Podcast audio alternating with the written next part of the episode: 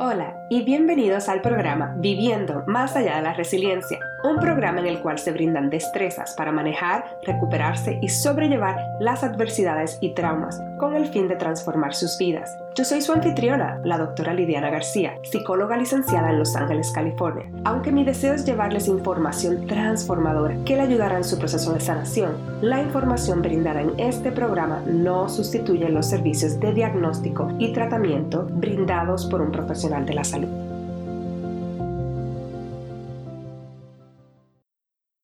Hola a todos y a todas, bienvenidos a otro episodio. Hoy tengo el placer de presentarles a Denise Vite. Ella es una trabajadora social clínica licenciada y trabaja ofreciendo psicoterapia aquí en California. Y nos vamos a comenzar con ella y el tema del día de hoy va a ser sobre la relación de la pareja luego de que venga un bebé, porque esto es algo que casi nunca hablamos. Así que sin seguir hablando, porque saben cómo soy, aquí les presento a Denise. Denise, muchas gracias por estar con nosotros. Muchas gracias por invitarme. Estoy muy emocionada de estar aquí y poder platicar acerca de algo que opino igual. Es muy importante la relación después de tener los hijos y es algo que no nos enfocamos en mucho. Sí, es muy importante. Y si nos puedes hablar un poquito de, de, tu trabajo, de lo que haces y qué es lo más que te gusta. Yo he estado trabajando en el área de salud mental por casi 14 años. Mucho de mi trabajo ha sido con niños y apoyando a papás en mejorar el salud mental de sus hijos. Trabajo y vivo aquí en Orange County, California. Trabajo por Kaiser, que es un seguro médico aquí en California. Y también hace como, hace cinco años que yo tuve mi primer hija y eso me despertó a lo que realmente es ser padre, ser madre. Y me motivó a abrir mi, mi negocio de Compassionate Wellness Counseling y cambiar mi especialidad a trabajar con mamás embarazadas en el posparto y con parejas para apoyarlos durante esta transición que se hace después de tener hijos. Y también tengo, doy talleres para parejas y grupos para mamás. me acabo de entrenar en EMDR para, para ayudar a clientes que tienen mucho trauma. Mis papás son de Jalisco, México, pero yo crecí aquí en los Estados Unidos. Sí, bienvenida, bienvenida, muchas gracias. ¿Y en qué Kaiser trabajas? Por si alguno está escuchando y dice, ah, quiero ir a verla. Oh, en Corona. En, Corona, ajá, en Riverside County. Allí todavía hago trabajo con niños. En mi private practice no, nomás mis clientes son adultos, pero también allí doy grupos para mamás que tienen depresión postparto, ansiedad. Entonces, si viven en esa área y tienen Kaisers, bienvenidos a, a recibir ayuda allí. Ok, muchas gracias, sí. Entonces, para ir comenzando, ¿por qué es tan importante preparar a la pareja antes de que el bebé venga? Yo siento que es muy importante pensar y aprender cuáles van a ser los cambios que nos va a llegar después de tener los bebés, porque nos enfocamos mucho en el bebé, en nuestros hijos y muchas veces ya nos enfoca en la relación, en la comunicación, y hay mucha coordinación que se tiene que llevar a cabo dentro de la, pareja para poder disciplinar muchas decisiones que se hace acerca de sus hijos. Y si no se llevan bien, si no están dedicando el tiempo a la relación, entonces muchas veces hay más conflicto, distancia entre la pareja. Nuestros hijos benefician mucho de ver a sus padres que se quieren, que se, que se tratan con respeto. Esa es la primera relación que nos enseña cómo ser con otros, cómo tratar a otros. Entonces, hay muchos beneficios de pensar en cómo, cómo se van a mantener esa unión fuerte después de los niños. Mm, muy importante. Y me imagino que hay tantas cosas que pueden impactar esta relación, como problemas que hayan tenido en la niñez, así cositas que puedan pasar en cada pareja, en cada persona. ¿Qué cositas así piensas que son las más que ves que impactan la relación antes y después de tener a bebé? Bueno, nuestras experiencias de niñez, nuestras relaciones con nuestros papás influyen mucho cómo, cómo queremos hacer cosas con nuestros hijos, ¿verdad? Muchas veces tenemos ese patrón, tenemos pensamientos de qué tradiciones queremos repetir, qué cosas queremos hacer con nuestros hijos. No quiero hacer así como con mi hija, como mi mamá fue conmigo, tal vez piensas. Entonces, esa es la primera relación donde formamos ese sentido de seguridad, de confianza. con otras personas. Entonces, si pasaste por un trauma de niño, puede ser que eso, aunque tal vez piensas ya no me afecta, ya al tener tus hijos, se te puede provocar un recuerdo, un sentimiento. Cargamos trauma en nuestros cuerpos. Muchas veces nos enfermamos, hay cosas que nos pegan una ansiedad que no tal vez conectamos a lo que pasó en nuestro pasado. Por ejemplo, un sobreviviente de abuso sexual sino en el transcurso de estar embarazada con todos los exámenes vaginales y el tocar mi cuerpo, tal vez se puede provocar, un, you ah, repetir ese trauma. O ya tengo mi hijo y eso me pone ansiosa y quiero pues, sobreprotegerlo. Yo me acuerdo de tener esta edad y tal vez eso informa un poquito lo que yo hago. Entonces puede crear un poquito de conflicto con, con tu pareja si tu pareja no entiende o no sabe cómo apoyarte o tal vez también cuando pasamos por trauma, nuestros límites con personas son diferentes, muy flojos para unos y otros muy estrictos. Y, esas experiencias que pasaron son muy diferentes y pueden, ah, se pueden despertar después de tener los hijos. Entonces, yo he trabajado con una pareja donde el esposo me dijo que fue abusado de, de niño cuando estuvimos hablando individualmente para yo aprender más de él y de ella y me dice, pues mi esposa ni sabe. Entonces yo reacciono de una forma porque yo tengo eso en mi mente y sin embargo ella nomás mira las reacciones, no está de acuerdo, pero no entiende las experiencias y el trauma que él vivió de niño. Mm, sí, todas estas cosas tienden como a revolcarse. ¿Y cuáles son las cosas que, mm, los problemas que ves más comunes en las parejas luego de que venga un bebé? Pues son varias las que puedan pasar, no necesariamente para todos, entonces no los quiero asustar. Simplemente es, preparar, ¿verdad? Para saber, ok, ¿qué son las cosas que necesitamos pensar en o a platicar más al fondo? Son dos de cada tres parejas que van a sentir esa, esa caída, por ejemplo, en satisfacción, en la relación. Entonces quiero normalizar que los problemas existen y no quiere decir que, oh, yo pensé que, que íbamos que tal vez esta es la pareja para mi vida y ahorita yo siento que ya me quiero divorciar. Eso no necesariamente es el, el caso. Hay muchas cosas que pasan y pueden sobresalir. Muchas veces, si la mamá tiene mucha ansiedad o nos gusta controlar mucho, no dejamos que otros nos ayuden, ni tal vez la pareja. Tal vez si es papá, el papá quiere hacer algo y la mamá está diciendo, no lo estás haciendo bien, deja, y lo vuelve a hacer la mamá, o ella es la que domina todo, todas las decisiones, no deja tal vez que la gente visita. Entonces eso puede crear conflicto. Empiezan a pelear acerca de, la división de los quehaceres en la casa, ¿verdad? Son más cosas que hacer, menos tiempo, no estamos durmiendo y tal vez peleamos un poquito más porque tú dijiste que ibas a hacer esto, yo estoy siendo más que tú.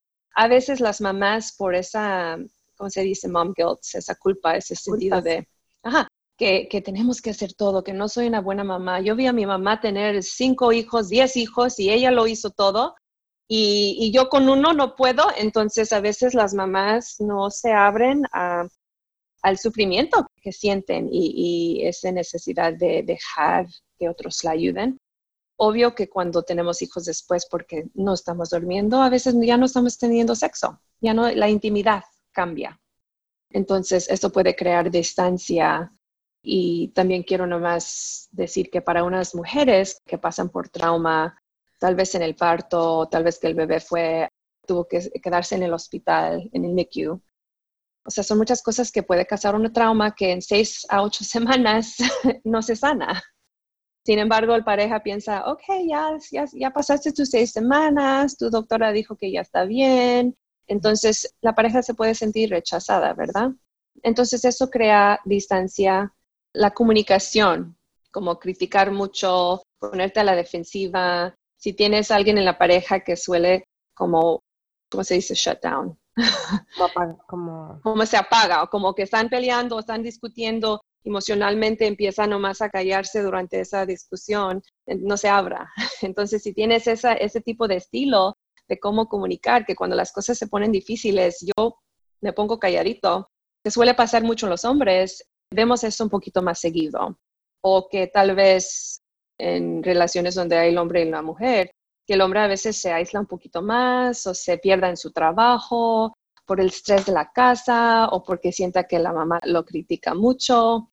Entonces, si él no está presente para la mamá, tampoco va a estar muy presente para su bebé. Diferencias en cómo, cómo disciplinar, cómo hacer cosas con el bebé, que las mamás quieren ver el papá todo jugando, cantando, nomás se siente allí viendo la televisión y aquí yo estoy haciendo todos los quehaceres. Y entonces empiezan a pelear porque tienen diferentes ideas de cómo tú debes de ser papá, cómo tú debes de ser mamá. De los dos lados, sí. De los dos lados, sí, definitivamente. Y también quiero platicar un poquito de cuando tienen una depresión o ansiedad, que es bien común. No saber cómo reconocer que realmente hay una depresión. En inglés se dice a veces, es bien común decir, hola mamá tiene baby blues, que nomás es algo bien común y no tan fuerte y se le va a pasar. Eso realmente es algo que te pasa en las primeras dos semanas, pero después de eso, si sientes una ansiedad fuerte, no quieres salir de tu casa, tienes que hacer cosas dos, tres veces, repetirlas, no dejar que tu pareja haga cosas, eso es más un desorden de ansiedad que te afecta y a veces eso, pues claro, impacta la relación, especialmente si, si la pareja no sabe cómo ayudarte o dice cosas, sí, por ejemplo, en nuestra cultura que se dice, ah, no tienes eso, eso no es, eso no existe. Ponte fuerte, ponte, sí. ponte fuerte y ya. y pues, ajá. Y ambos pasan por, yo creo que muchos cambios que no platicamos mucho de eso, la identidad de la mamá y el papá o de cada persona en la pareja pasa por muchos cambios mentales, emocionales, psicológicos, lo físico, cambia y nomás nos enseñaron cómo cuidar al bebé, no nos enseñaron cómo cuidarnos a nosotros ni la pareja. Sí, y todo esto me imagino que se conecta a la próxima pregunta que es, ¿cómo, entonces, qué recomendaciones, qué cosas podemos hacer? Sí, yo sugiero que cuando están preparando para bebés, si es que se prepara, la mayoría de gente va a clases de como técnicas para el, parto, técnicas, o sea, cómo voy a darle pecho a mi bebé, cómo voy a aprender cómo cambiar el pañal. Yo sugiero que si buscas recursos y no existen, lo malo es que no existen en muchas comunidades, pero si estoy viendo un cambio, es algo que yo hago en mi comunidad, busca clases y apoyo para la pareja mucha gente piensa, no, no necesito eso, especialmente si, si se llevan muy bien y tienen un, ¿cómo se dice? Foundation, una buena... Una buena fundación, una buena... Fundación, ¿verdad? Sí. Una base bien fuerte que piensan, ok, yo, yo no necesito eso, nosotros vamos a estar bien. Sin embargo, you know, parejas que tienen fuertes relaciones todavía van a pasar por estas cosas y siempre podemos aprender nuevas técnicas y herramientas para mejorar y regular el conflicto que pueda pasar. Entonces, buscar recursos para apoyar los cambios que te van a pasar a ti, tener conversaciones, tener como cada semana una cita donde se enfocan en hablar de diferentes temas. Por ejemplo, ¿cómo va a ser cuando los dos regresamos a trabajar? Yo hago estas cosas ahorita, tú haces esas, ¿cómo nos vamos a apoyar ¿quién nos puede ayudar? ¿Cuáles son las personas que los dos sentimos con confianza para preguntar ayuda práctica, como ayuda de los quehaceres de la casa o para cuidar el bebé, ya cuando los dos sentimos bien para decir, ok, necesitamos coordinar una cita para salir y dedicarnos el uno al otro. Hablar de sus familias de origen, cuáles son mis, mis expectativas acerca de eso es lo que me pasó de niña y esas son las tradiciones que quiero repetir con mi hija o esto yo crecí con disciplina muy muy extrema y yo no quiero ser así. Sin embargo, esas cosas salen y cómo nos vamos a ayudar si eso pasa. Entonces, también recursos serían buscar como profesionales que dan terapias o que ayudan en mejorar la comunicación o si ven que discutan o no saben cómo tener esta conversación, hay profesionales terapeutas que pueden ayudar en guiarlos acerca de eso. ¿Y cuál es como, en términos de por qué es tan importante enfocarnos en la pareja? ¿Qué, ¿Cómo esos problemas de la pareja impactan a bebé? Al principio, pues claro, el bebé a veces sentimos, oh, no va a reconocer nada, no, no sabe, ¿qué sabe el bebé? Pero pues los bebés sientan, ¿verdad? Sientan cuando una mamá está estresada. Sientan, y no es para asustarlos tampoco, no, no van a dañar a su bebé, pero los bebés sí sientan cuando la mamá está estresada. Como mencioné antes, si la pareja, sea el padre, por ejemplo, empieza a alejarse de la mamá, vemos que, el patrón es que se aleja también del bebé. Y sabemos que, los, que a lo largo, esa relación, si es que hay madre y padre en el hogar, que niños tienen mejores oportunidades a lo largo cuando tienen una relación fuerte con el papá también, con los dos. Y yo digo, en cualquier matrimonio, relación, esa relación con los dos es súper importante. Entonces, vemos que a lo largo niños crecen a tener problemas de comportamiento agresivos. Los niños a veces no se ven deprimidos, se ven agresivos, pero hay mucho más al fondo que los están afectando si están creciendo en un ambiente donde hay mucho, donde sus papás pelean o hay violencia doméstica. Se enferman más seguido porque vemos que cómo nos afecta trauma en nuestro sistema. Entonces se pueden enfermar, pueden tener más problemas como depresión y luego cuando empiezan a ir a la escuela, sus habilidades de enfocarse, de tener éxito en ese ambiente, todo lo que pasa en el hogar los afecta. Entonces es súper importante recordarse al principio cuando no tienes ganas de salir con tu pareja porque estás muy cansado, tienes que lavar los trastes en vez de sentarte en el sofá a conectar con tu esposo o con tu esposa, que el por qué es nuestros hijos. Sí. Ellos van a beneficiar. Nosotros estamos modelando lo que es tener una relación saludable con amor y es muy importante dedicar el tiempo y hacer el tiempo porque vas a sentir que no hay tiempo y que hay muchas otras cosas que pudieras hacer y ese es el error que cometen muchas personas. Es que, ¿cómo se dice cuando we take for granted? Cuando tomamos por dado. Ajá, que oh, ella siempre va a estar allí, él siempre va a estar ahí. Pues ya, ya nos casamos y ya no hay, y es, el matrimonio es trabajo y es el esfuerzo que se pone, no nomás es algo que, que sigue corriendo sin esfuerzo. Entonces, tienen que hacer el tiempo tienen que querer apartar el tiempo y, como dije, es mucho más difícil coordinar, llegar a un acuerdo si no hay buena comunicación, si no se sientan que tienen esa conexión positiva, si hay puro pelear, pelear, que me, ah, nomás me está molestando, ya no salimos, nomás se enfoca en el bebé. Entonces, ya cuando le pidas por ayuda o pidas, tienen que llegar a un, a un acuerdo acerca de algo, es mucho más difícil. Ok. Y en términos de, sé que ya estamos llegando prácticamente al final, ¿dónde las personas pudieran conseguir? Yo trabajo la terapia y, los talleres, por ejemplo, voy a tener un taller para parejas, cuatro horas, que se enfoca en qué son los cambios que pasan, qué pueden hacer, cómo se pueden comunicar mejor. Voy a tener dos en marzo y después voy a planear otros en el año.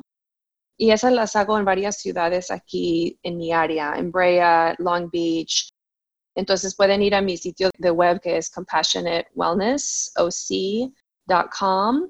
También en Instagram me pueden encontrar allí, aunque a veces no, no me pongo muchas cosas allí, pero siempre contesto mis mensajes.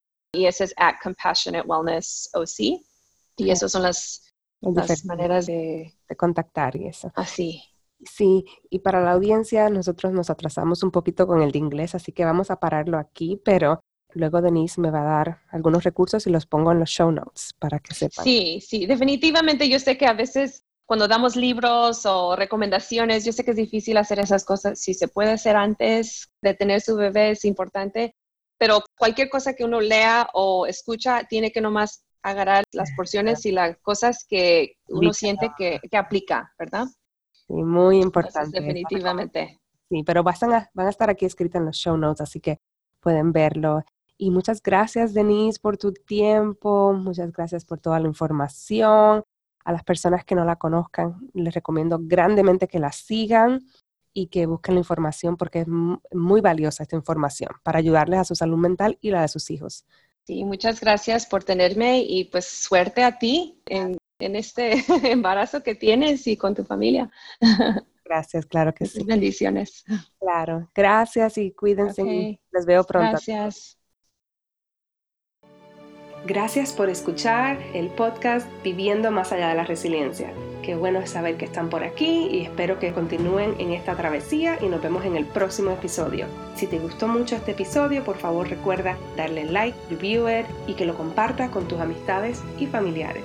Hasta la próxima.